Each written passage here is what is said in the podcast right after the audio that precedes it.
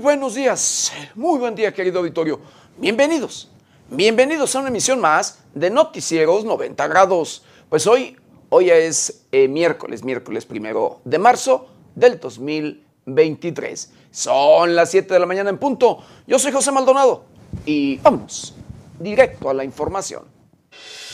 Hoy, en Noticieros 90 grados, Tesla se instalará en México. La megafábrica estaría en Nuevo León.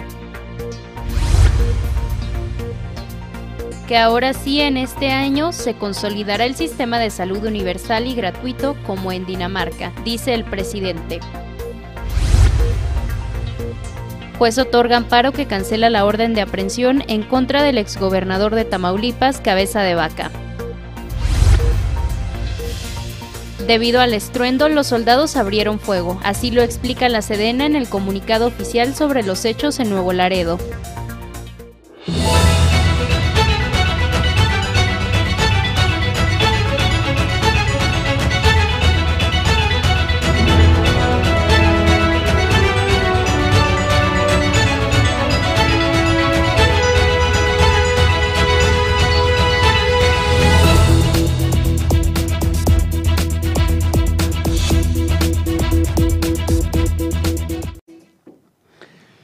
La situación es preocupante, la situación es crítica, la situación de verdad es por demás, así como usted lo escucha, preocupante.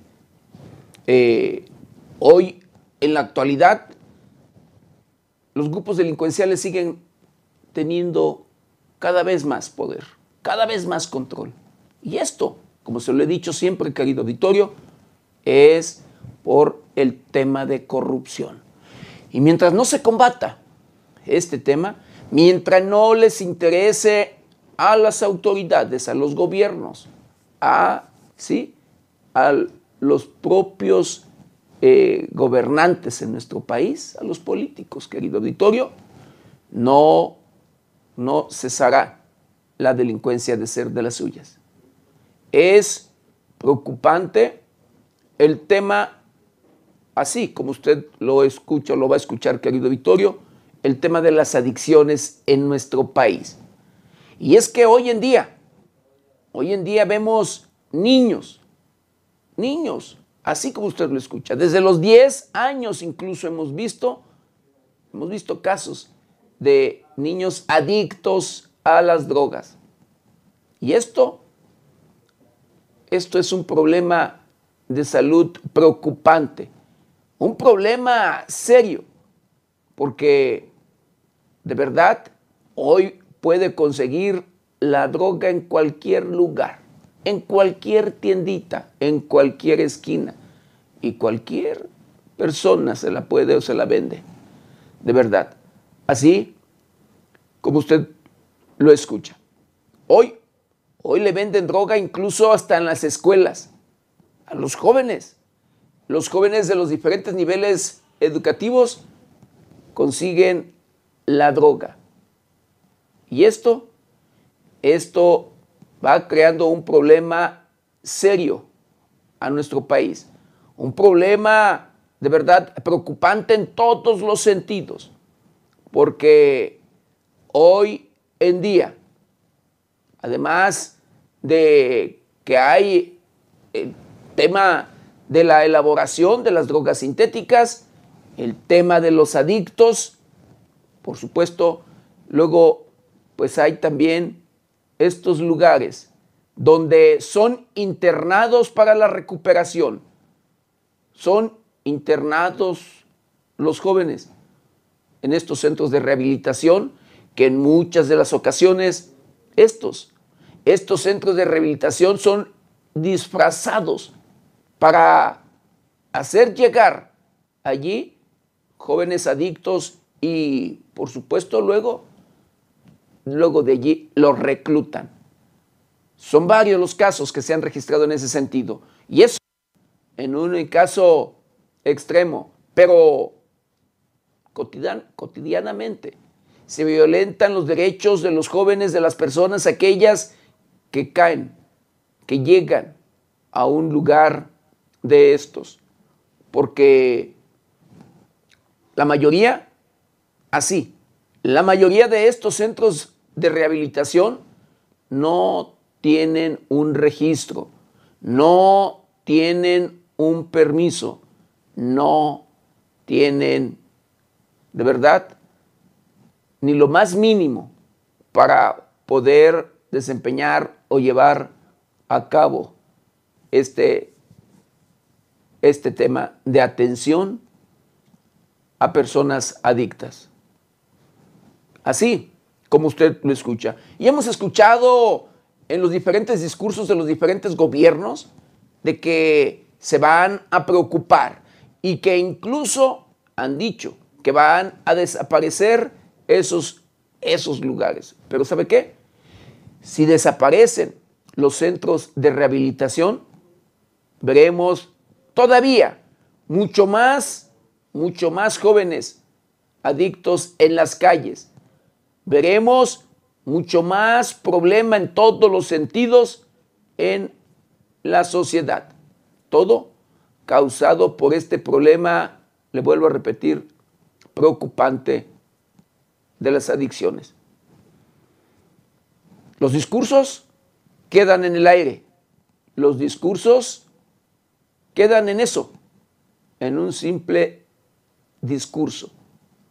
A pesar de que se legisla, sí, se legisla para, para ello, querido auditorio, para mejorar las condiciones y, por supuesto, reglamentar en un determinado momento y poner orden en estos los centros de rehabilitación, nadie, nadie hace nada para, para combatir este problema serio y preocupante en nuestro país. Y todo, de verdad, como se lo he dicho, es por este tema de la corrupción, que cada día, cada día crece más. Sea usted bienvenido. Y arrancamos con la información. Este año se consolidará el sistema de salud universal y gratuito, como en Dinamarca. Así lo avisa, así lo da a conocer el presidente de la República, Andrés Manuel López Obrador. El presidente Andrés Manuel López Obrador reiteró su compromiso de tener un sistema de salud como el de Dinamarca a finales de este año.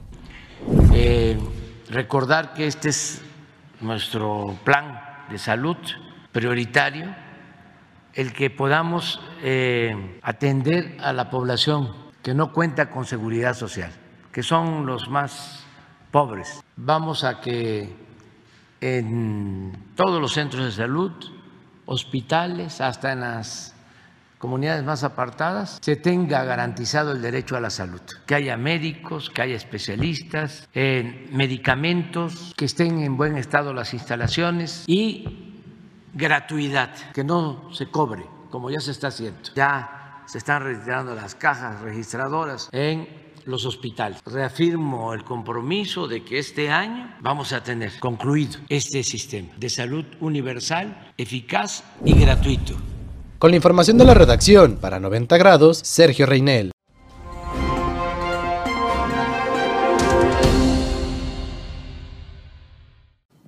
Y bueno, hablando de un tema que sí, siempre ha sucedido, se ha registrado en el sector salud, la falta de medicamentos y que el propio gobierno federal incluso ha negado, ha dicho que sí hay abasto suficiente de medicamento, pues bueno, hablando de temas de medicamento psiquiátrico, el propio, escuche usted, el propio subsecretario de Salud del gobierno federal, Hugo López Gatel, reconoce confirma que sí hay desabasto en medicamentos psiquiátricos. El subsecretario de Salud, Hugo López Gatel, informó que el desabasto de medicamentos psiquiátricos ocurrió tras la suspensión a Psicofarma. Aseguró que esto ocurrió luego de que la Comisión Federal para la Protección contra Riesgos Sanitarios suspendiera parcialmente las actividades de Psicofarma, a quien acusó de tener una actuación casi monopólica.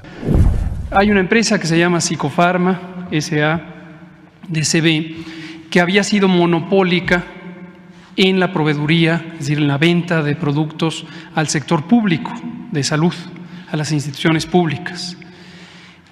Entre otras eh, razones, ya era inquietante que hubiera un monopolio, prácticamente era un monopolio, una sola compañía que le proveía de estos medicamentos al gobierno por muchos años. Sin embargo, cuando empezó nuestra administración, eh, pues trabajamos con lo que había, se le compraron varios años seguidos a esta empresa y en fechas más recientes, quizá un año, año y medio, empezó a ocurrir una falta de cumplimiento de los contratos. La empresa posponía las fechas de entrega, hacía entregas parciales, eh, iba fallando en su responsabilidad, afectando obviamente al sector público de salud.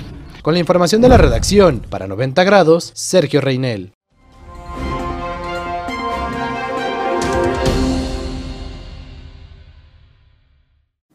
Y bueno, luego de que sí, que no, que se vetaba Nuevo León y demás por la instalación y llegada de Tesla, pues bueno, el propio presidente de la República, Andrés Manuel López Obrador, siempre dice que sí y confirma que la planta de Tesla se instalará en Nuevo León.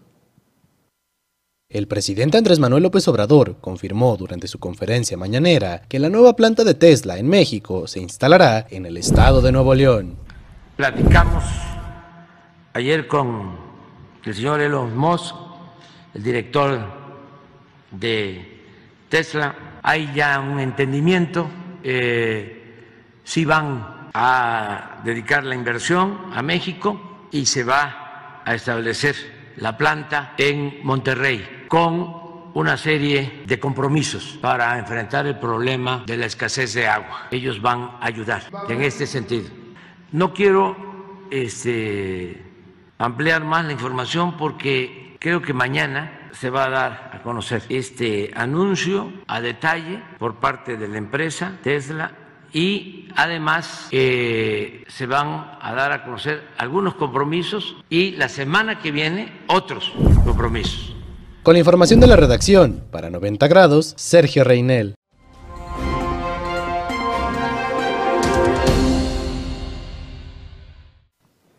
Y es que, querido auditorio, el propio dueño de Tesla, ¿sí? Elon Musk, pues ha dicho, ha dado a conocer que esta eh, planta de Tesla en Monterrey será la más grande del mundo. Claro, de Tesla, ¿sí? Puede haber de otras empresas, eh, de otras compañías de automóviles más grandes, pero de Tesla será la más grande del mundo que tendrá eh, Tesla y la tendrá en México. En este caso, como lo dio a conocer el propio presidente de la República, en Monterrey, Nuevo León. Y bueno, el propio titular del Ejecutivo de, aquella entidad, Samuel García, celebra ¿sí? y dice que gracias al presidente de la República y Elon Musk por la confianza. La inversión de Tesla en Nuevo León será histórica. Después de que se diera a conocer en la conferencia de prensa que Tesla se establecería en Nuevo León, el gobernador Samuel García agradeció en las redes sociales la inversión por medio de su historia en Instagram. El mandatario estatal agradeció al presidente Andrés Manuel y a Elon Musk. Pues muy contentos. Muchas gracias al presidente y gracias a Elon Musk por la confianza. Ahora sí, Nuevo León, a jalar el doble Además, por medio de su Twitter, el mandatario escribió, ganó México, ganó Nuevo León, ganamos todos. Su esposa, Mariana Rodríguez, compartió en sus historias de Instagram que visitarán el día de mañana Austin, Texas, al Investors Day para conocer el diseño que tendrá la planta de Tesla en Nuevo León. La planta se ubicará en Santa Catarina, en la zona metropolitana de Monterrey. Por su parte, López Obrador comentó que Musk fue muy receptivo y aceptó todas sus propuestas, celebrando que esta es una inversión considerable, además de que genera muchos empleos. Con la información de la redacción, para 90 grados, Sergio Reinel.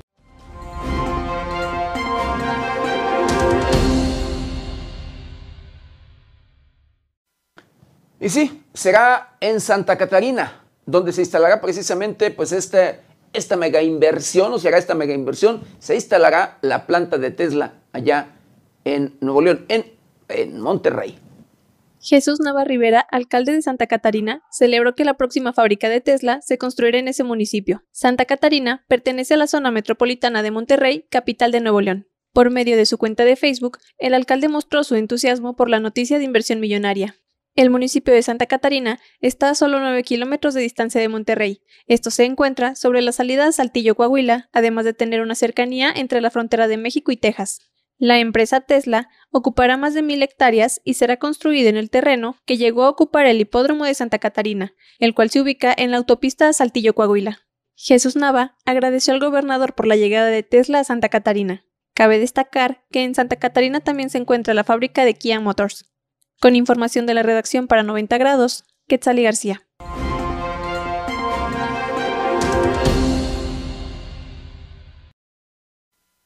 Bueno, el polémico aeropuerto, sí, Felipe Ángeles, luego de que se dice que sí, que no, que llegan eh, eh, vuelos de carga y demás, pues bueno, el presidente de la República recibe en este aeropuerto el primer vuelo de carga de DHL. El presidente Andrés Manuel López Obrador recibió en el Aeropuerto Internacional Felipe Ángeles el primer vuelo de carga de DHL. De acuerdo a los primeros reportes, la aeronave de carga se registró cerca de las 11.10 am, con lo que DHL se convirtió en la primera empresa en operar sus vuelos de carga desde Santa Lucía. Para dar el recibimiento estuvo presente el presidente mexicano. También asistieron los directivos de la empresa. Este primer vuelo de carga al Aeropuerto Internacional Felipe Ángeles se realizó en la aeronave Boeing 737 de la empresa DHL, que se trasladó por la terminal de carga con superficie de 345 mil metros cuadrados y pasó por los arcos de agua hasta llegar a su recibimiento. Durante el evento, el director del Aeropuerto Internacional, Felipe Ángeles, explicó la capacidad que tiene el puerto aéreo. Indicó que se pueden recibir hasta cinco aeronaves de gran envergadura. Del mismo modo, dijo que tiene la capacidad total del procesamiento anual es de 590 mil toneladas, 12 recintos fiscalizados cuenta con dos almacenes para carga doméstica, un recinto especializado estratégico, además existe una red de distribución de combustible en las diferentes posiciones de estacionamiento en plataforma. Con la información de la redacción para 90 grados, Sergio Reinel.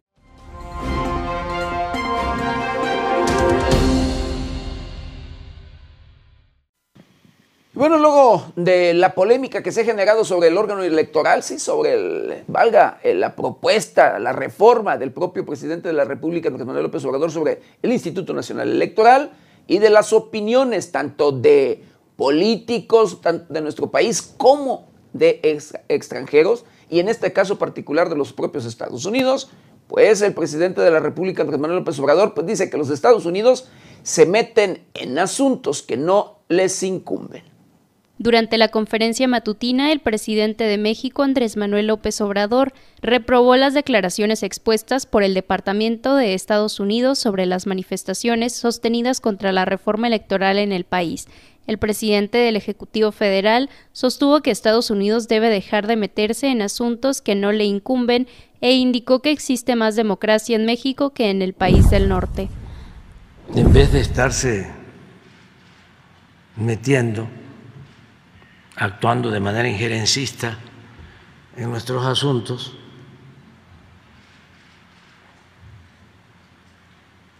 si quieren seguir con la misma política, pues que se ocupen de lo que está pasando en el Perú, donde ahí la embajadora de Estados Unidos es la asesora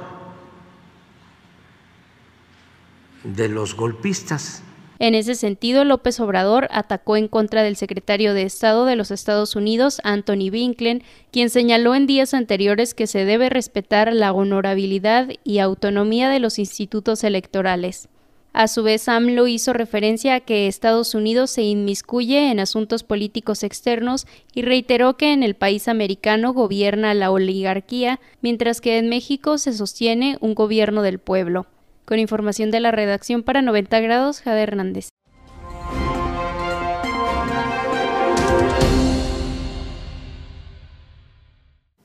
Bueno, y hablando precisamente del Instituto Nacional Electoral, eh, pues este, sí, el INE multó a partidos políticos, escuche usted, por la cantidad de 2.1 millones de pesos. El Consejo General del Instituto Nacional Electoral aprobó imponer sanciones a partidos políticos nacionales por un monto superior a los 2.1 millones de pesos al resolver diversos procedimientos administrativos, sancionadores, oficiosos y de queja en materia de fiscalización. En sesión ordinaria, el consejero Jaime Rivera, presidente de la Comisión de Fiscalización, explicó que en total se resolvieron 19 procedimientos, de los cuales 7 son oficiosos y 12 procedimientos de queja. De estos, en 7 casos se declararon fundados, al quedar acreditado que existieron irregularidades en cuanto al origen, monto, destino o aplicación de los recursos de los sujetos obligados. Por lo anterior, precisó se impusieron multas por un total general de poco más de 2.1 millones de pesos a los siguientes partidos políticos nacionales. El Partido Acción Nacional por una aportación prohibida y egreso no reportado, un monto de sanción de 90.419 pesos. Partido Revolucionario Institucional por ingresos no reportados, un monto de 1.439.672 pesos. Al PRD por un ingreso no reportado, una sanción de 48.877 pesos. Movimiento Ciudadano por aportación prohibida y egreso no reportado, un monto de 79.917 pesos al partido Morena por aportación prohibida y omisión de presentar un informe de precampaña, un monto de 94.055 pesos. Informó 90 grados.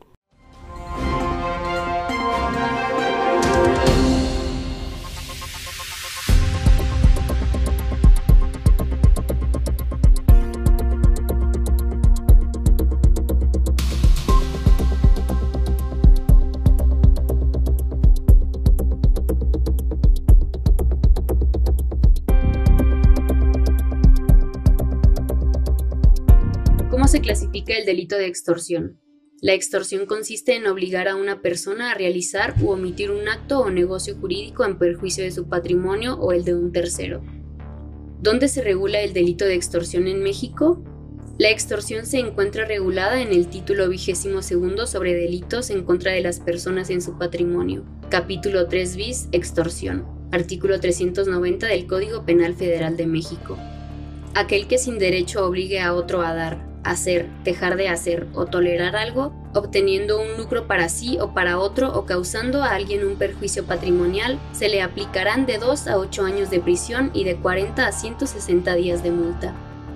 Las penas se aumentarán hasta un tanto más si el constreñimiento se realiza por una asociación delictuosa o por servidor público o ex servidor público, o por miembro o exmiembro de alguna corporación policial o de las Fuerzas Armadas Mexicanas. En este caso, se impondrá además al ex servidor o ex servidor pública y al miembro o ex miembro de alguna corporación policial la destitución del empleo, cargo o comisión y la inhabilitación de 1 a 5 años para desempeñar cargo o comisión público. ¿Cuál es el bien jurídico protegido frente a la extorsión? Dado que la extorsión es un delito pluriofensivo, no solo es un bien jurídico el que puede verse afectado, sino muchos más.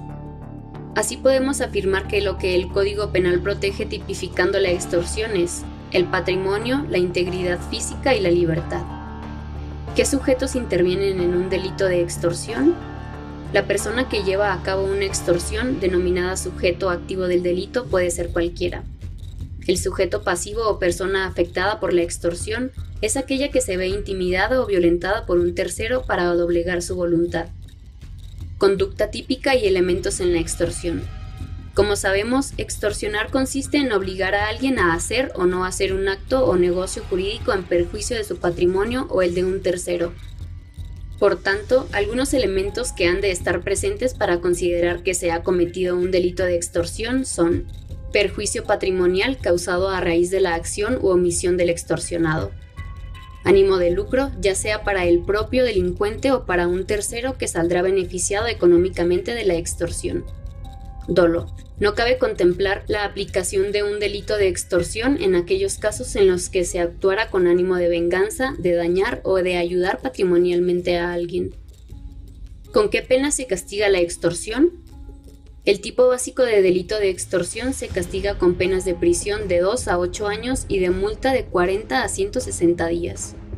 Lo antes mencionado es lo que dice la ley, pero ¿hasta dónde pueden llegar los delincuentes que intentan hacer una extorsión? Hemos visto asesinar a gente por negarse a pagar derecho de piso o extorsiones en empresas. Los hemos visto secuestrar, quemar y hasta hacer cerrar a empresas por no pagar la famosa cuota.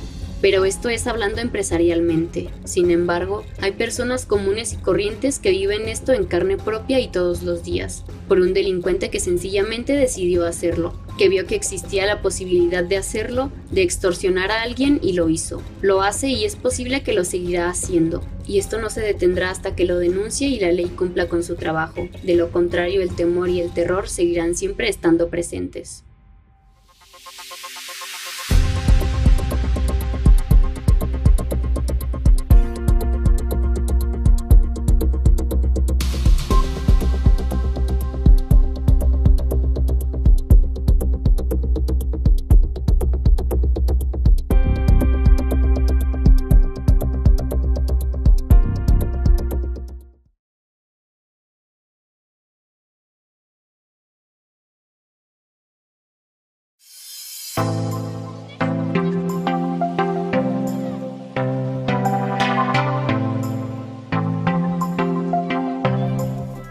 Como hoy, primero de marzo, pero del año de 1854, se conmemora el aniversario de la proclamación del Plan de Ayutla. El primero de marzo de 1952 muere el escritor Mariano Azuela González, autor de Los de Abajo, obra representativa de la novela de la Revolución Mexicana. El primero de marzo se celebra el Día de la Cero Discriminación, con el objetivo de plantearle cara a la discriminación, sea cual sea. Todas las personas tienen talentos únicos que pueden ayudar y fortalecer las metas de sus países, no importando los diferentes que parezcan o sus gustos y preferencias. En lo que establece la Declaración Universal de los Derechos Humanos, nadie tiene la potestad de arrebatarle esos derechos a otro individuo, mucho menos por su raza, género, preferencia sexual, creencias religiosas o limitaciones cognitivas, solo por nombrar algunas de las razones que se esgrimen al momento de discriminar a otro individuo.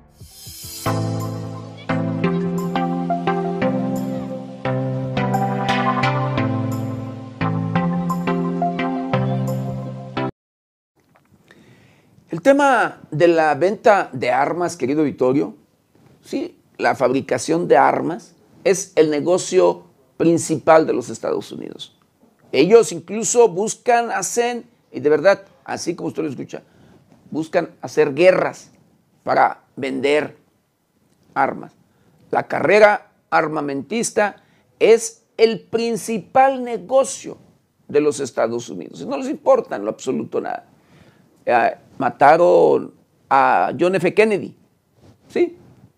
Siendo presidente de los Estados Unidos, porque él tenía incluso la idea de controlar y de ser posible acabar con este tema, con la carrera armamentista. Pero hoy en día, este negocio es un, el negocio que deja muchísimas, pero muchísimas ganancias.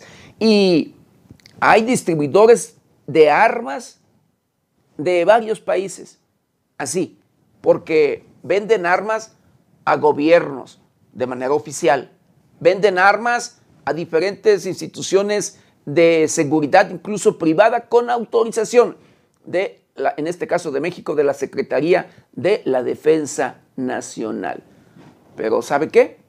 Los propios distribuidores de armas de los Estados Unidos, además de vender armas de manera legal a gobiernos, también distribuyen luego a la delincuencia organizada. Así, los distribuidores de armas de los Estados Unidos, y en este caso un distribuidor de arma mexicano, ¿sí? de armas de nacionalidad mexicano, es penado por los Estados Unidos, pero penado, nada más, porque suministraba ¿sí? armas a el cártel Jalisco Nueva Generación fue sancionado en Estados Unidos el traficante mexicano de armas Jesús Cineros Hernández, al cual se le implica la suministración de armas estadounidenses a un cártel mexicano, el cual es una de las organizaciones más violentas del país. Con datos del Departamento del Tesoro, el implicado pudo haber maquinado la compra de armas en Wisconsin, luego enviarlas a México y dárselas al cártel mexicano. Por ello, el Tribunal de Wisconsin lo ha acusado de 22 delitos. Sobre estas sanciones, se bloquearon las propiedades de dicho sujeto y se prohibió cualquier transferencia económica o comercial con el personaje. Dicho funcionario destacó que la posesión de estas armas facilitan al cártel la inundación de Estados Unidos de fentanilo y otras drogas. Con información de la redacción para 90 grados, Quetzalí García.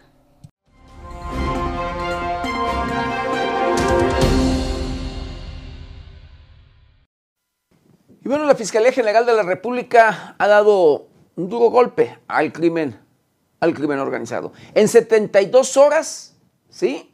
Ejecutó 52 cateos y aseguró dos toneladas de marihuana y 3.700 pastillas de fentanilo. Esto en seis entidades del país. La Fiscalía General de la República, en su región noroeste, ejecutó 52 cateos en los que aseguró cerca de 2 toneladas de marihuana, más de 3.700 pastillas de fentanilo y detuvo a 25 personas. Las acciones de la Fiscalía General de la República tuvieron lugar en Baja California, Baja California Sur, Chihuahua, Durango, Sinaloa y Sonora, entidades que conforman la región noroeste de la FGR. En las acciones se aseguraron además 36 vehículos, 48 inmuebles, así como alrededor de 172 kilos de fentanilo y 168 kilos de metanfetamina, además de 6 armas largas y 3 cortas, 652 cartuchos, 12 cargadores y más de 75 mil litros de hidrocarburo. Lo asegurado también incluyó aproximadamente 796 litros de metanfetamina, 7.750 litros de gas LP, 3.600 plantas, 1.258 cartuchos y 2.523 cigarros estos tres últimos de marihuana. De la misma manera, se confiscaron alrededor de 100 mil pesos mexicanos y más de 35 mil dólares, equipo táctico, tableteadoras, sustancia líquida y hongos, entre otros. Con información de la redacción para 90 grados, Gabriela Pérez.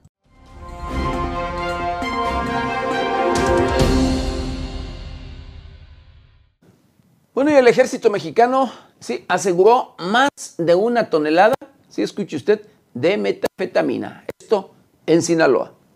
Personal del ejército mexicano realizó el aseguramiento de aproximadamente 1.200 kilogramos de posible metanfetamina sólida y 200 litros de metanfetamina líquida en el estado de Sinaloa. Al realizar los trabajos de inteligencia para fortalecer el Estado de Derecho en el país y detectar organizaciones criminales de citada entidad federativa, el personal militar obtuvo información que, en inmediaciones del poblado de Los Cedritos, municipio de Cozalá, Sinaloa, se realizaban actividades ilícitas. Derivado de lo anterior y de la planeación operativa, integrantes del ejército mexicano intensificaron patrullajes de vigilancia en citado poblado, observando a dos individuos en el exterior de una construcción en obra negra, mismos que al notar la presencia de los militares emprendieron la huida, dejando abandonados diversos contenedores, bolsas y hieleras. Por consiguiente, se implementó un dispositivo de seguridad y se realizó una revisión minuciosa a lo localizado. La probable droga fue puesta a disposición de las autoridades competentes con el objeto de que se realicen investigaciones y acciones periciales que confirmen el tipo y la cantidad. Con la información de la redacción para 90 grados, Sergio Reinel.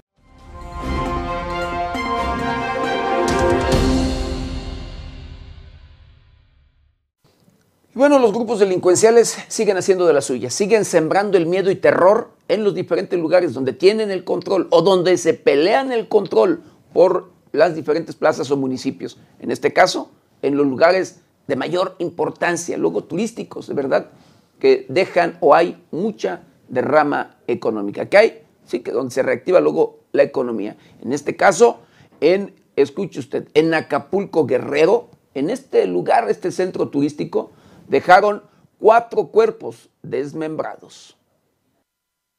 Los cuerpos sin vida de cuatro personas, cuyos restos fueron descuartizados, fueron abandonados junto al viaducto Diamante con mensajes del crimen organizado en Acapulco Guerrero. Según los primeros reportes, señalan que conductores advirtieron a las autoridades de la presencia de restos humanos sobre el viaducto Diamante, zona de Metlapilt. Al sitio se trasladaron elementos de los cuerpos de seguridad pública, quienes confirmaron el reporte, hallando restos humanos junto a cartulinas blancas. Peritos de la Fiscalía General del Estado identificaron que los restos correspondían a cuatro personas. Respecto a las cartulinas, estas decían, la familia es sagrada y se respeta, no se matan mujeres ni niños. Finalmente, los cuerpos fueron trasladados al servicio médico forense, mientras que las cartulinas fueron aseguradas y puestas a disposición de las autoridades correspondientes. Con la información de la redacción para 90 grados, Sergio Reinel.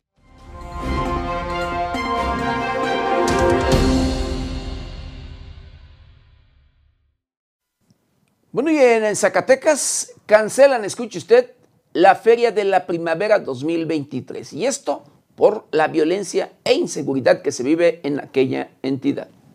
Autoridades informaron que la Feria de Primavera 2023 del municipio de Jerez en el estado de Zacatecas fue cancelada debido a las condiciones de inseguridad. Por medio de redes sociales, el alcalde José Humberto Salazar, quien expresó su preocupación por la violencia que se vive en la región, señaló que para poder recibir turismo y generar un desarrollo económico es necesario tener un Jerez seguro, por lo que aseguró que no ha existido otra prioridad en su gobierno. Por ello, el alcalde lamentó la violencia que existe en el municipio y apuntó que en próximos días se dará a conocer el plan para recuperar la paz y la tranquilidad. Cabe señalar que la Feria de Primavera de Jerez es considerada una de las más importantes de todo el estado y ya había sido cancelada dos años previos, pero en esas ocasiones por la pandemia de COVID-19. Con información de la redacción para 90 grados, Gabriela Pérez.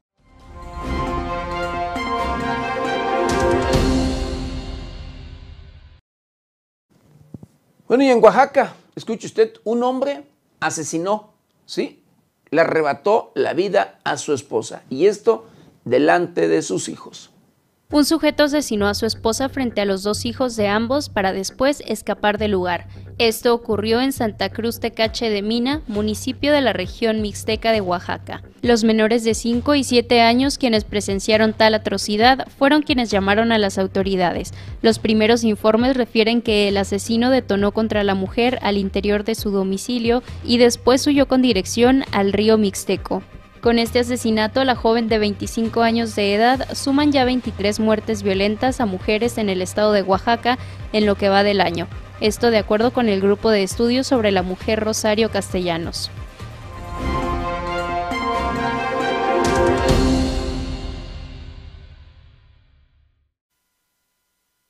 Y en Nayarit, sí, en un barranco en Nayarit, cuatro policías y dos trabajadores de bienestar sufren un accidente. Cuatro elementos de Policía Estatal de Nayarit, quienes iban acompañados de dos trabajadores de la Secretaría del Bienestar Federal, sufrieron un lamentable accidente mientras viajaban a la Sierra de Nayarit a entregar apoyos de la Secretaría Bienestar. La Secretaría de Seguridad Pública y Protección Ciudadana del Estado informó que dicho accidente ocurrió en el camino de Texcalameso-Quipán, los informes mencionan que la patrulla registró una falla mecánica, haciendo que quien manejaba la unidad perdiera el control y cayera a un barranco. Se identificó a los elementos que tuvieron el percance, siendo el oficial Jesús Vicente N., quien resultó con fractura en la pierna derecha y fractura de mano izquierda. Edgar Guadalupe N., con golpes en la cabeza y el brazo izquierdo dislocado, José Oscar N. con esguince de primer grado en la pierna derecha y José Adrián N. resultando sin lesiones ya que alcanzó a brincar antes de que la unidad cayera al barranco. Respecto a los trabajadores de la Secretaría del Bienestar, el masculino sufrió una fractura en la pierna derecha y posiblemente en cadera, una mujer con dolor de espalda y fractura en el empeine del pie izquierdo. Cabe mencionar que todos se encuentran estables y con atención médica especializada para su recuperación, mencionó la Fiscalía del Estado. Con información de la redacción para 90 grados, Jade Hernández.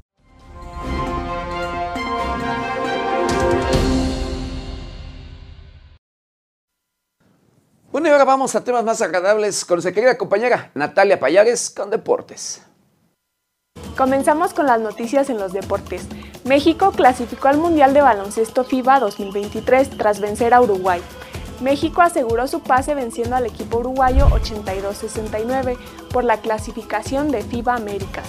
El equipo mexicano se unió a Canadá, Estados Unidos, Puerto Rico, Brasil, República Dominicana y Venezuela como invitados por parte del continente americano. La selección mexicana regresará al Mundial tras perderse la edición 2019. México disputará su sexta Copa del Mundo FIBA. Su última participación fue en 2014, que se celebró en España, donde lograron llegar hasta los octavos de final, pero perdieron ante Estados Unidos. El Mundial se celebrará del 25 de agosto al 10 de septiembre en Filipinas, Japón e Indonesia. Georgie ganó la final del WTA Mérida 2023 ante Rebecca Peterson. Georgie suma cuatro coronas a nivel de la WTA. La más importante es el WTA 1000 de Montreal 2021. Este era su último título. Peterson, por su parte, ganó dos torneos en China, estos entre septiembre y octubre de 2019. México vuelve a ser campeón sub-17. La selección mexicana se coronó campeona del premundial sub-17 de la CONCACAF Guatemala 2023 al vencer 3-1 a Estados Unidos. En los últimos 38 años, la sub-17 ha ganado dos Copas del Mundo, dos subcampeonatos del mundo y nueve títulos del premundial, incluyendo el de este año. La selección mexicana consiguió su pase a la final tras vencer 5-0 al equipo de Panamá. El Tri ya había obtenido su boleto al Mundial, pero ahora también ya cuentan con el título a nivel confederación. Los goles en la final fueron de Estefano Emanuel Carrillo, Luis Gabriel Navarrete e Isaac Martínez. El Mundial se realizará en Perú, donde el Tri consiguió su primer título de Copa del Mundo en esta especialidad. Querétaro reabrirá las puertas del Estadio Corregidora, la Federación Mexicana de Fútbol publicó un comunicado en el que levanta el castigo al Club Querétaro después de los incidentes ocurridos hace casi un año, el 5 de marzo del 2022, entre los aficionados del Querétaro y Atlas. La comisión disciplinaria informó que se levantó el castigo debido a una solicitud realizada por el Club Querétaro, donde se confirmó que la sanción impuesta de jugar a puerta cerrada durante un año fue cumplida por lo que a partir del 5 de marzo del presente año se permitirá que el club dispute sus partidos con la presencia de aficionados. Messi ganó el premio de Best 2023, es su segundo premio de Best tras el logrado en 2009. Ha sido finalista en 2016, 2017, 2020 y 2021. Los otros ganadores fueron Mejor Jugadora Alexia Putelas, Mejor Portero Emiliano Martínez, Mejor Portera Mari Irps, Mejor Entrenador Lionel Scaloni, tras conquistar el Mundial con Argentina, Mejor entrenadora, Sarina Wickman. El premio Puskas al mejor gol del año fue para Marcin Oleksi, el jugador polaco que juega en la Liga de Polonia de Amputados. Y el premio de los fans se lo llevó la afición de Argentina. Hasta aquí la información en los deportes.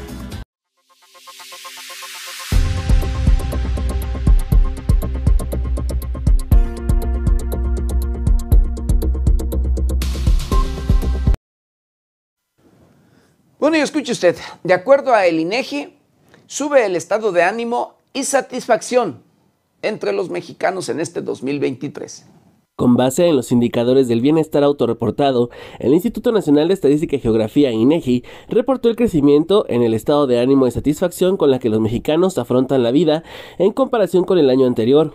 Según el informe, el bienestar anímico de la población en general en México alcanzó una puntuación de promedio de 6.5 en una escala del 1 al 10, lo que significó un aumento del 6.2 registrado un año atrás. Este indicativo es el mejor ánimo que han tenido los individuos en el país desde enero de 2020, previo al inicio de la pandemia en el territorio mexicano. Específicamente, el reporte del INEGI indicó una diferencia a mínimo importante entre géneros con un 6.8 promedio en los hombres y un 6.2 en las mujeres mexicanas. Cabe destacar, estos indicadores se determinan mediante entrevistas en los que se determina en una escala del 0 al 10 qué tanto predominaron a lo largo del día anterior una serie de estados anímicos, tanto positivos como negativos, como su humor, vitalidad, estrés, tranquilidad y emoción. Por su parte, en la categoría de satisfacción con la vida, los individuos mexicanos calificaron con un promedio de 8.4 puntos en la misma escala del 0 al 10, lo cual indica el mismo dato reportado en INEGI a principios de 2022. En este caso, por género, los hombres reportaron un promedio de calificación de 8.5 y las mujeres de 8.3, informó 90 grados.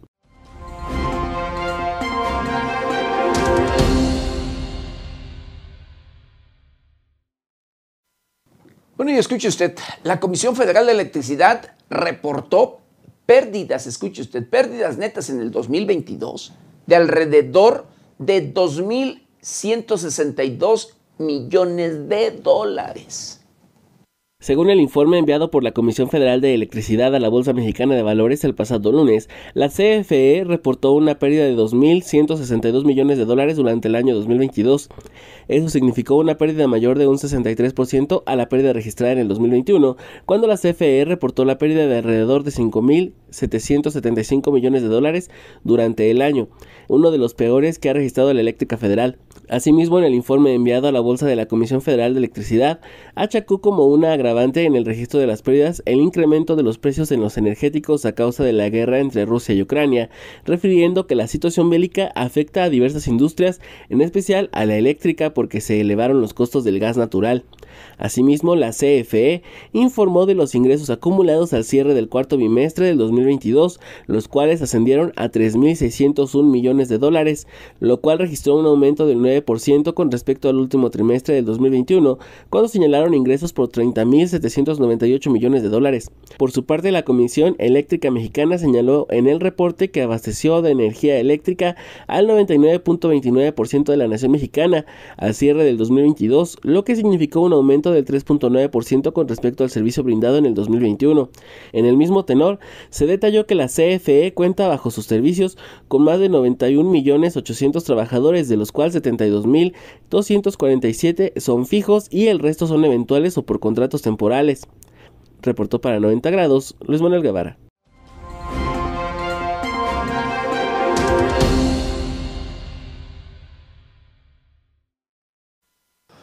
Bueno, un juez, un juez otorga un amparo, escuche usted, que cancela la orden de aprehensión en contra de Javier García Cabeza de Vaca, este exgobernador de Tamaulipas.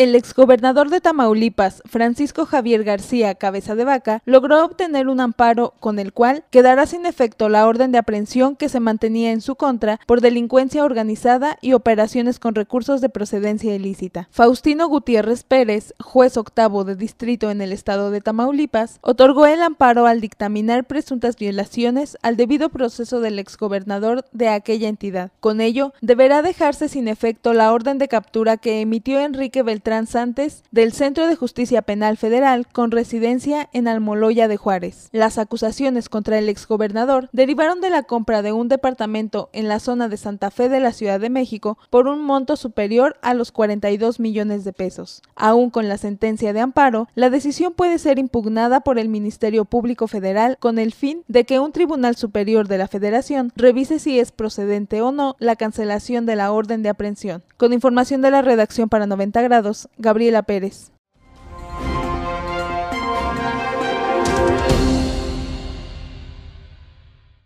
Bueno, ponga atención en la siguiente información. Luego de que el Tribunal Electoral del Poder Judicial de la Federación propusiera, escuche usted, a una mujer, o que fuera, que fuera una mujer para que pues, fuera la titular del Instituto Nacional Electoral, pues bueno, hay quienes dicen no, no quieren una mujer. La Cámara la Cámara de Diputados ¿sí? prepara un acuerdo para desacatar la orden de este Tribunal Electoral.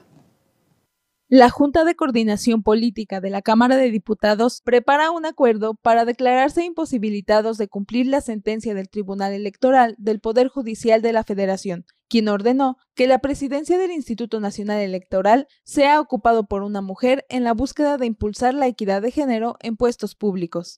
Ignacio Mier, quien preside la Jucopo y es coordinador de la bancada morenista en San Lázaro, explicó que la imposibilidad de cumplir la sentencia del Tribunal Electoral del Poder Judicial de la Federación se haría bajo dos argumentos. El primero, que el proceso de selección ya concluyó, razón por la cual violarían los derechos de las personas que se registraron para ocupar dicho cargo, el cual se prevé que sea en abril próximo. El segundo, argumentó, sería que el propio Tribunal Electoral ordenó a la Jucopo no intervenir en la vida interna del comité técnico que seleccionaría a los consejeros electorales, entre ellos al presidente del INE. En ese sentido, Ignacio Mier informó que se tiene planeado notificar al Pleno de San Lázaro y a la mesa directiva acerca del proceso a seguir debido al corto periodo de tiempo que existe para escoger los nuevos partícipes del Consejo Electoral del INE. Asimismo, el diputado de la bancada morenista indicó que ya se prepara una controversia constitucional contra la decisión del Tribunal Electoral del Poder Judicial de la Federación en la virtud de que la sentencia se dio fuera de forma y fechas para su aplicación. Con información de la redacción para 90 grados, Gabriela Pérez.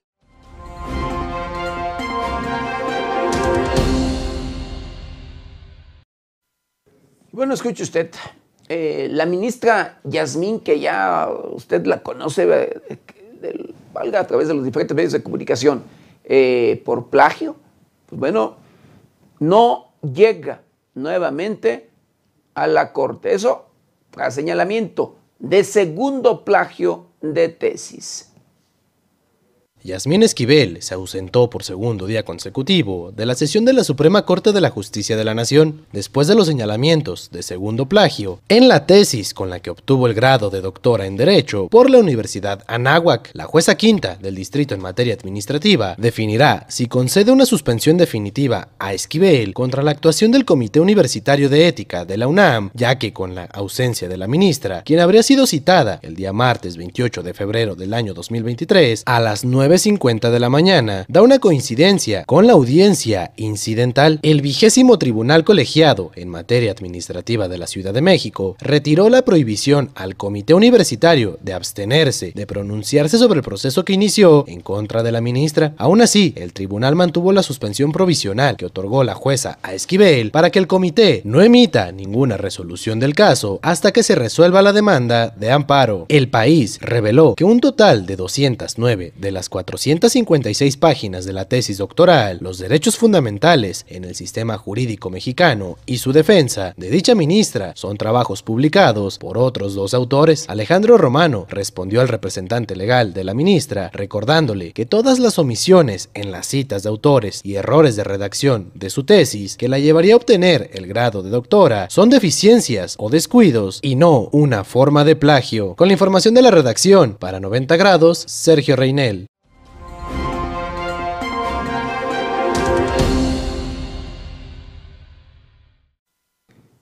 Bueno, la Comisión Nacional de los Derechos Humanos, sí, inicia una queja de oficio por presunta agresión militar. Esto registrado en Nuevo Laredo, Tamaulipas. La Comisión Nacional de los Derechos Humanos informó que inició una queja de oficio por los acontecimientos ocurridos el domingo 26 de febrero en la colonia Manuel Cavazos Lerma, en Nuevo Laredo, Tamaulipas, donde presuntamente elementos de la Secretaría de la Defensa Nacional habrían accionado sus armas de fuego en contra de una camioneta en la que viajaban seis jóvenes, cinco de los cuales fallecieron a consecuencia del ataque y uno más resultando herido asimismo por los enfrentamientos que se suscitaron horas después entre elementos militares y pobladores. Al respecto, la CNDH señaló que como parte de sus atribuciones constitucionales, desde el primer momento en que tomó conocimiento de los hechos, comenzó a recabar la información necesaria para investigar el caso por lo que ya han entrado en comunicación con la autoridad señalada por las presuntas violaciones a derechos humanos y se han puesto en contacto con familiares de las víctimas para brindarse el acompañamiento necesario y la asesoría jurídica que requieran. La Comisión Nacional hizo un llamado a las asociaciones civiles, activistas y medios de comunicación que han divulgado lo acontecido sobre este caso a fin de evitar la generación de desinformación mediante la difusión de datos no verificados y de versiones extraoficiales, toda vez que se encuentra de por medio el interés de las víctimas y sus familiares, así como el derecho de la población a obtener información veraz que permite esclarecer los hechos y garantizar el acceso a la justicia. Con información de la redacción para 90 grados, Jade Hernández.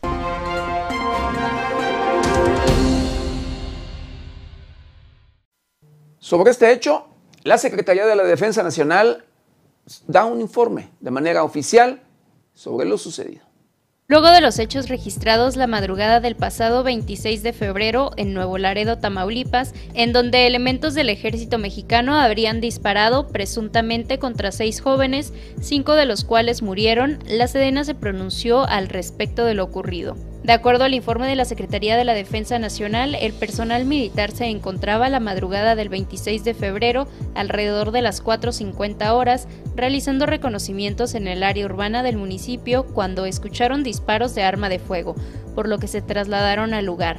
Una vez que llegaron se encontraron con siete hombres a bordo de un vehículo tipo pick-up, quienes se trasladaban a exceso de velocidad, sin placas y con las luces apagadas y que además, una vez que se percataron de la presencia de las tropas, aceleraron aún más, por lo que más adelante se impactaron contra un vehículo que se encontraba estacionado.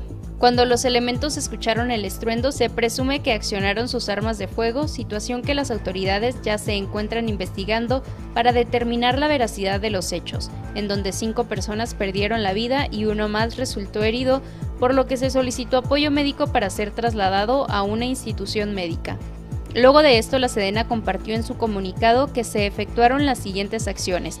Coordinación con la Fiscalía General de la República a efecto de colaboración con las investigaciones y diligencias para la integración de la carpeta de investigación coordinación y colaboración estrecha de la Comisión Nacional de los Derechos Humanos con el objetivo de facilitar sus investigaciones indagatorias correspondientes de la Fiscalía General de Justicia Militar por lo que concierne a las acciones desarrolladas por parte del personal involucrado en el ámbito del fuero militar.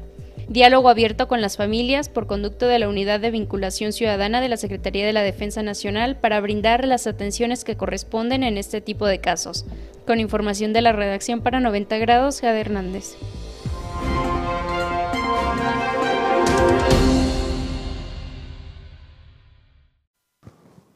Bueno, y en Hidalgo, pobladores toman pozos de agua, esto porque dicen la quieren vender.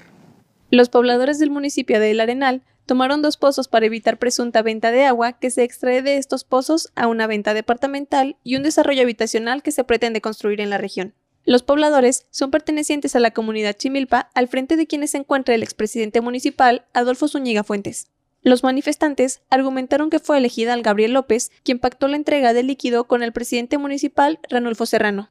En la comunidad hay dos pozos de agua, uno de ellos denominado Solidaridad y se encuentra ubicado en la localidad 20 de noviembre, el cual abastece a este poblado, a El Meje y a la cabecera municipal. El segundo pozo que se denomina Boca Chimilpa, el cual les brinda abasto a dos comunidades y se encuentra en el poder de los quejosos. Zúñiga Fuentes explicó que antes los dos pozos pertenecían a la comunidad, aunque al poco tiempo de cuando entró en vigor el programa de certificación de derechos ejidales y titulación de solares urbanos, durante el mandato de Vicente Fox, los dos pozos pasaron a ser propiedad del ejido El Arenal. Con información de la redacción para 90 grados, Quetzali García.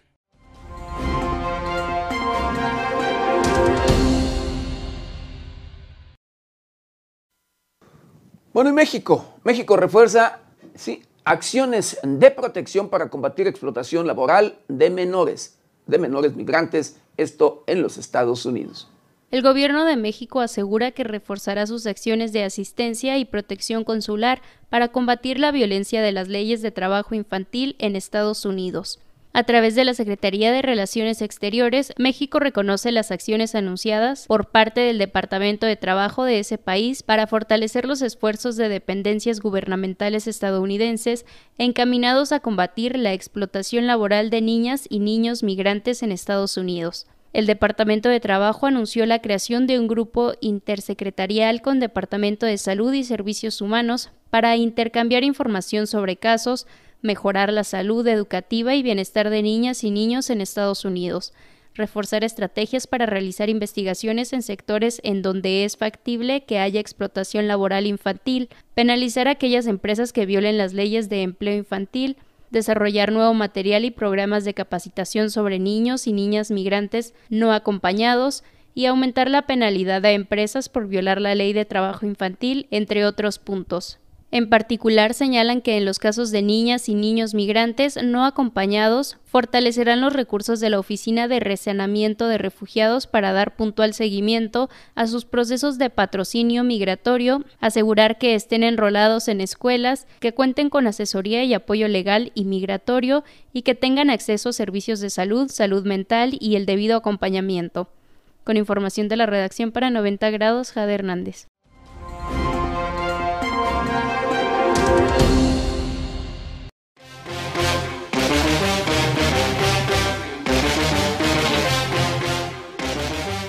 Detenidos mando policial y dos agentes por desaparición y asesinato de tres jóvenes en Guanajuato. Feminicidio de profesora en Orizaba tuvo móvil pasional, gobierno de Veracruz. Ricardo Monreal y Santiago Krill intercambian señalamientos por Plan B. Hugo Alejandro Concha Cantú, nuevo abogado general de la Universidad Nacional Autónoma de México. Localizan 14 cuerpos en Pesquería, Nuevo León. Juez otorga suspensión definitiva contra el tramo 5 del tren Maya. No somos tapadera de nadie, asegura Mario Delgado sobre videos de funcionarios de Laida Sansores.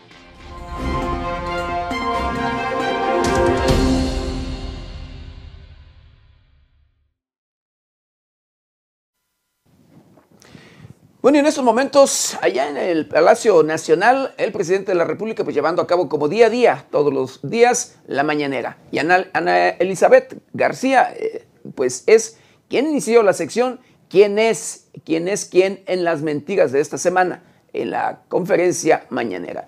Y bueno, habló de la inversión de Tesla, ¿sí? El presidente de la República habló de la inversión de Tesla en Nuevo León, la instalación de la planta se dio se dio a conocer esta semana, señala al periodista de, Diario Celis por la información sobre la inversión y un presunto desacuerdo con Elon Musk. También retomó el tema de la confederación, de la Confederación de Personas de, del domingo 26 de febrero a favor del Instituto Nacional Electoral. Exhibió a quienes asistieron y los llamó desinformados. Aprovechó para responder al consejero del Instituto Nacional Electoral, Ciro Murayama, asegurando que un consejero y otros trabajadores del instituto sí, asistieron a la marcha de este domingo, Omega Marcha del 26 de domingo. Además, acusó a medios internacionales como The Wall Street Journal quienes informaron sobre la marcha en defensa del Instituto Nacional Electoral.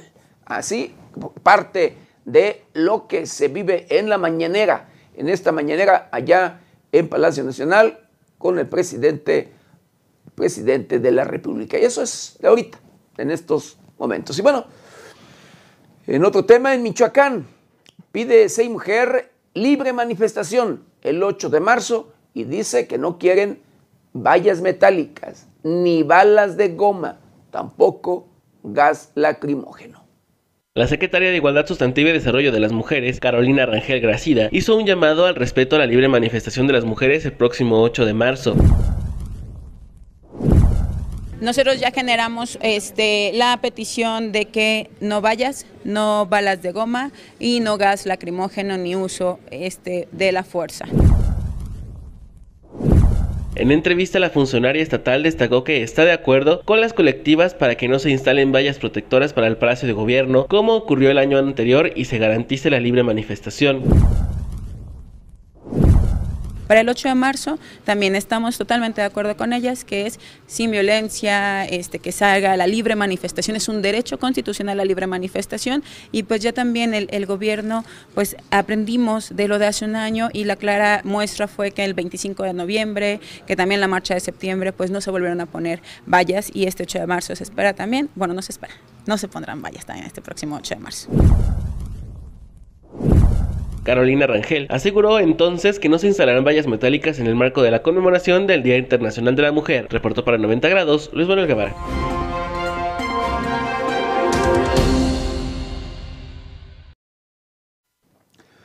Tarimba Jacona podrán ingresar, escuché, podrían ingresar a la alerta de género de la Comisión Nacional para prevenir y erradicar la violencia contra las mujeres. Así lo va a conocer la CONAVIN, Carolina Rangel.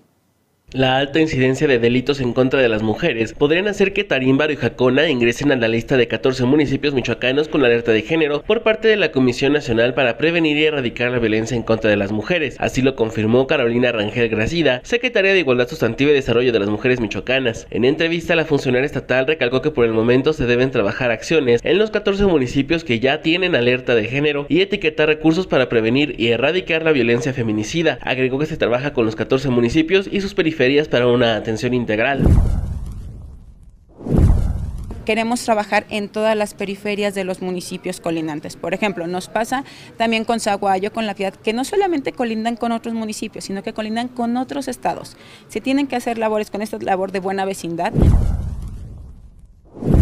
Carolina Rangel señaló que en algunas ocasiones mujeres víctimas de violencia se acercan a los municipios con declaratoria de alerta de género porque cuentan con más servicios que sus propias localidades. Incluso se brinda atención a mujeres de otros estados. Recalcó que hasta el momento no hay posibilidad de que algún municipio de Michoacán salga de la lista de alerta de género, ya que no se han creado políticas públicas para combatirla. Hasta que no tengamos medidas de la alerta de violencia de género con cumplimiento al 100%, podremos hacer evaluación. No podemos a estas alturas hacer evaluación de política pública para los 14 municipios con alerta de violencia de género, porque justamente todavía no se hacen eh, políticas públicas exactamente para con esa con ese tinte de la alerta de la violencia. Asimismo, señaló que sí hay acciones por parte de las instituciones de la mujer en los municipios michoacanos, pero por el momento deben implementarse los proyectos para posteriormente comenzar con sus evaluaciones. Reportó para 90 grados Luis Manuel Guevara.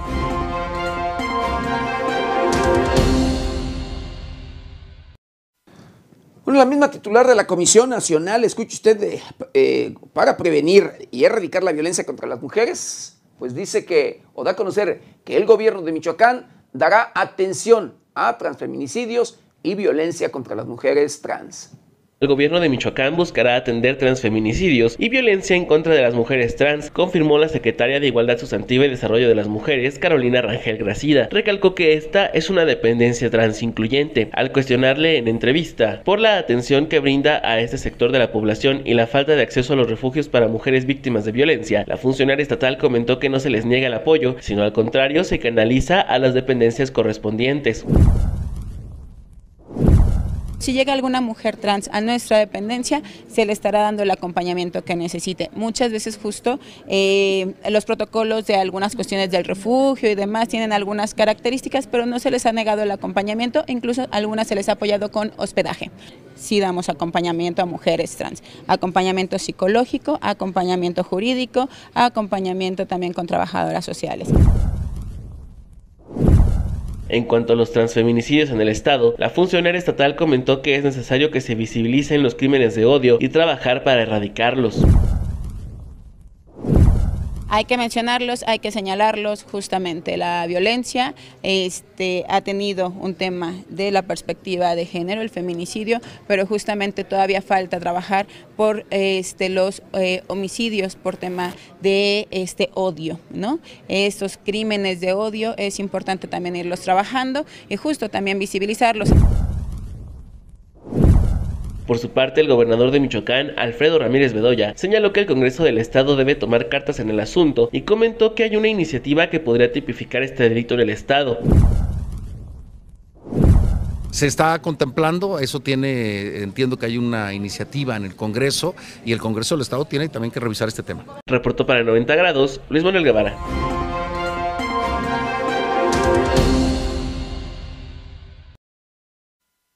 Bueno, se trató de la titular de la Secretaría de la Mujer, Carolina Arrangel. Ella fue la que pues dice que el gobierno de Michoacán dará atención a transfeminicidios y violencia sí, contra las mujeres trans. Y bueno, el titular del Ejecutivo de Michoacán, como ya vio un adelanto allí, pide ¿sí? mayor compromiso para erradicar violencia contra las mujeres. El gobernador de Michoacán, Alfredo Ramírez Bedoya, consideró que se necesita más compromiso por parte de los municipios del estado para erradicar la violencia en contra de las mujeres, no solamente de parte de los 14 municipios que cuentan con alerta de género por parte de la Comisión Nacional para Prevenir y Erradicar la Violencia en contra de las Mujeres. No nada más, lo dije, a los 14 de alerta de género, porque no nada más ocurre violencia contra las mujeres en esos 14 digamos que en esos 14 es donde tenemos la incidencia más alta, pero ocurre también en todos los municipios, entonces debe ser un tema de todos los municipios. En entrevista, el mandatario estatal señaló que es alentador que se haya homologado el tipo penal del feminicidio en el Estado con la Federación, lo que significa que cada vez se investigarán más homicidios contra las mujeres como feminicidios. ¿Esto en qué beneficia? Primero, en que eh, aumenta la pena, es mayor la pena de un feminicidio que de un homicidio común y lo que podemos esperar este año es que más homicidios que se cometen contra mujeres sean eh, catalogados, sean investigados como feminicidios y que disminuya disminuya precisamente la impunidad cuando se trate de un delito generado en este tema eh, por violencia de género que lleva, bueno, pues hasta quitarle la vida a una mujer por el simple hecho de ser mujer. Ramírez Bedoya aseguró que la Fiscalía General del Estado está investigando cada vez más homicidios ocurridos en contra de las mujeres como feminicidios. Según información proporcionada por la Secretaria de Igualdad Sustantiva y Desarrollo de las Mujeres, Carolina Rangel, Michoacán reportó 44 feminicidios en el 2022. Cabe señalar que fue el 27 de junio del 2016 cuando la Comisión Nacional para Prevenir y Erradicar la Violencia en contra de las Mujeres activó la alerta de género en Morelia, Uruapan, Lázaro Cárdenas, Zamora, Apatzingán, Zitácuaro, Los Reyes, Pátzcuaro, Tacámbaro, Hidalgo, Huetamo, la Piedad, Zaguayo y Marabatío. Dicha alerta consiste en acciones gubernamentales para erradicar la violencia feminicida, reportó para 90 grados Luis Manuel Guevara.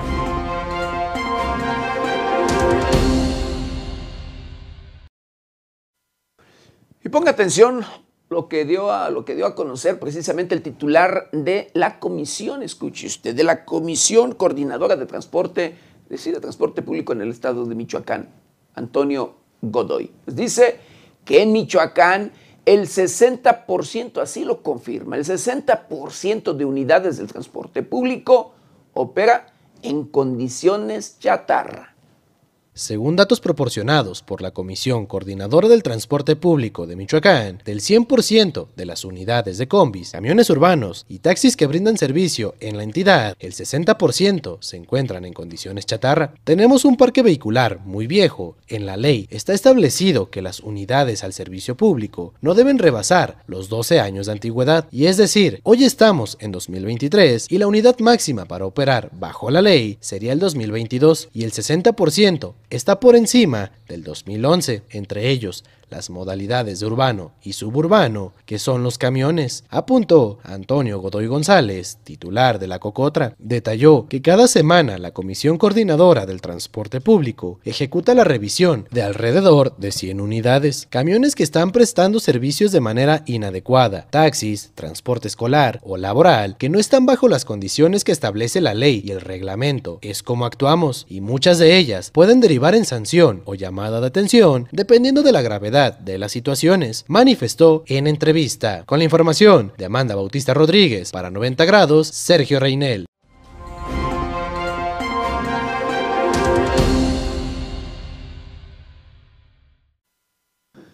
Bueno, y escuche usted, Canadá y Estados Unidos prohíben el uso de TikTok a funcionarios gubernamentales en sus teléfonos.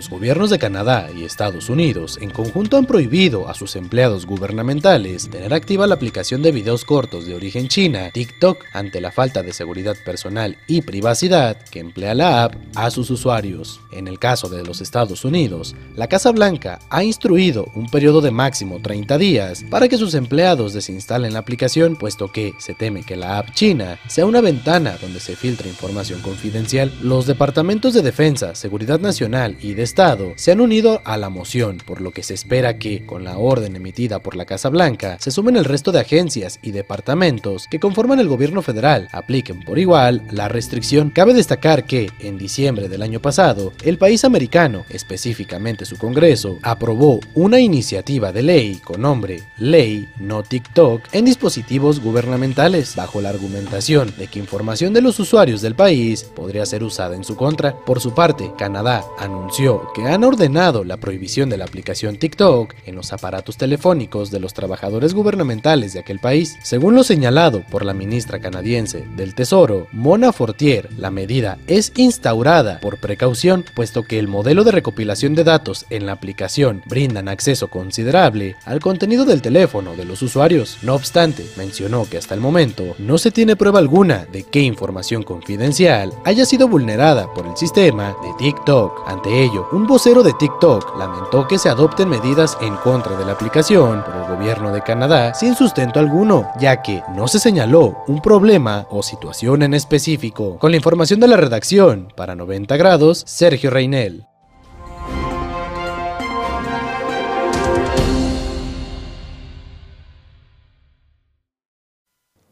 Bueno, en Escocia, escuche usted, sentencian a una mujer, sentencian eh, a un, sentencian a ocho años, perdón, a ocho años de prisión a una mujer transgénero. Esto por violación. Condenan a ocho años de prisión a una mujer transgénero que no concluyó su transición sexual, a la cual se le adjudican dos violaciones. El proceso legal de la implicada ha causado polémica porque no se sabe si cumplirá la condena en una cárcel de hombres o de mujeres. El cambio de sexo comenzó hace dos años después de que le imputaran los cargos. Actualmente se encuentra bajo tratamiento hormonal. Cabe señalar que durante el juicio comunicó el deseo de ser sometida a una operación quirúrgica para concluir el cambio de sexo.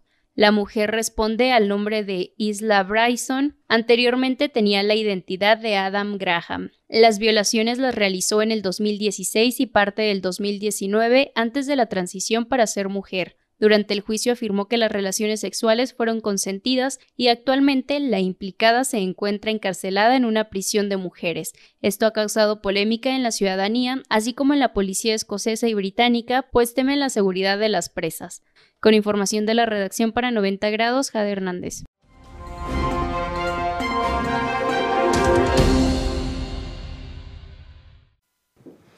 Mire, le hemos dicho, no quería hablar tanto aquí de tema, pero le, hemos dicho de que el presidente de la República es muy capaz, inteligente en todos los sentidos y que sabe dar día a día agenda. ¿Sí? De verdad, es especialista para dar eh, agenda diaria, diaria. En este caso, escuche usted, el presidente de la República, usted lo vio hace unos días por allí, se lo dimos a conocer a través de 90 grados, que exhibió una fotografía y dio a conocer de que encontraron un aluche, así, un aluche. Eh, esto en las obras del tren Maya. Se trata, por supuesto, de, pues, allí de un duende, que este aluche, pero bueno, luego de dar a conocer esto el presidente de la República, fue la burla internacional por compartir esta fotografía. El presidente de México, Andrés Manuel López Obrador, ha sido objeto de burla internacional por compartir una fotografía de lo que él describió como una luche, un duende de la cultura maya.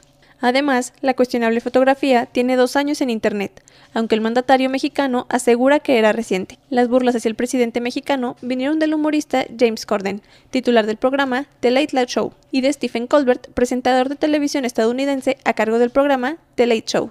En su programa, Corden dijo que estaba de acuerdo con el mandatario mexicano, pues estaba harto de escuchar a Joe Biden hablar de la inflación. Las burlas de Stephen Colbert fueron más allá al hacer una parodia de López Obrador confundiendo la lucha con un mapache. En este supuesto mensaje a la nación, López Obrador habría asegurado que el elfo lo besó con sus dientes, pasándole su magia, es decir, la rabia. López Obrador habría compartido en redes un mensaje con dos fotografías. La imagen del supuesto aluche comenzó a circular en Internet en febrero de 2021, y entonces se decía que era una bruja, captada en el municipio de General Terán, Nuevo León. Con información de la redacción para 90 grados, Quetzali García.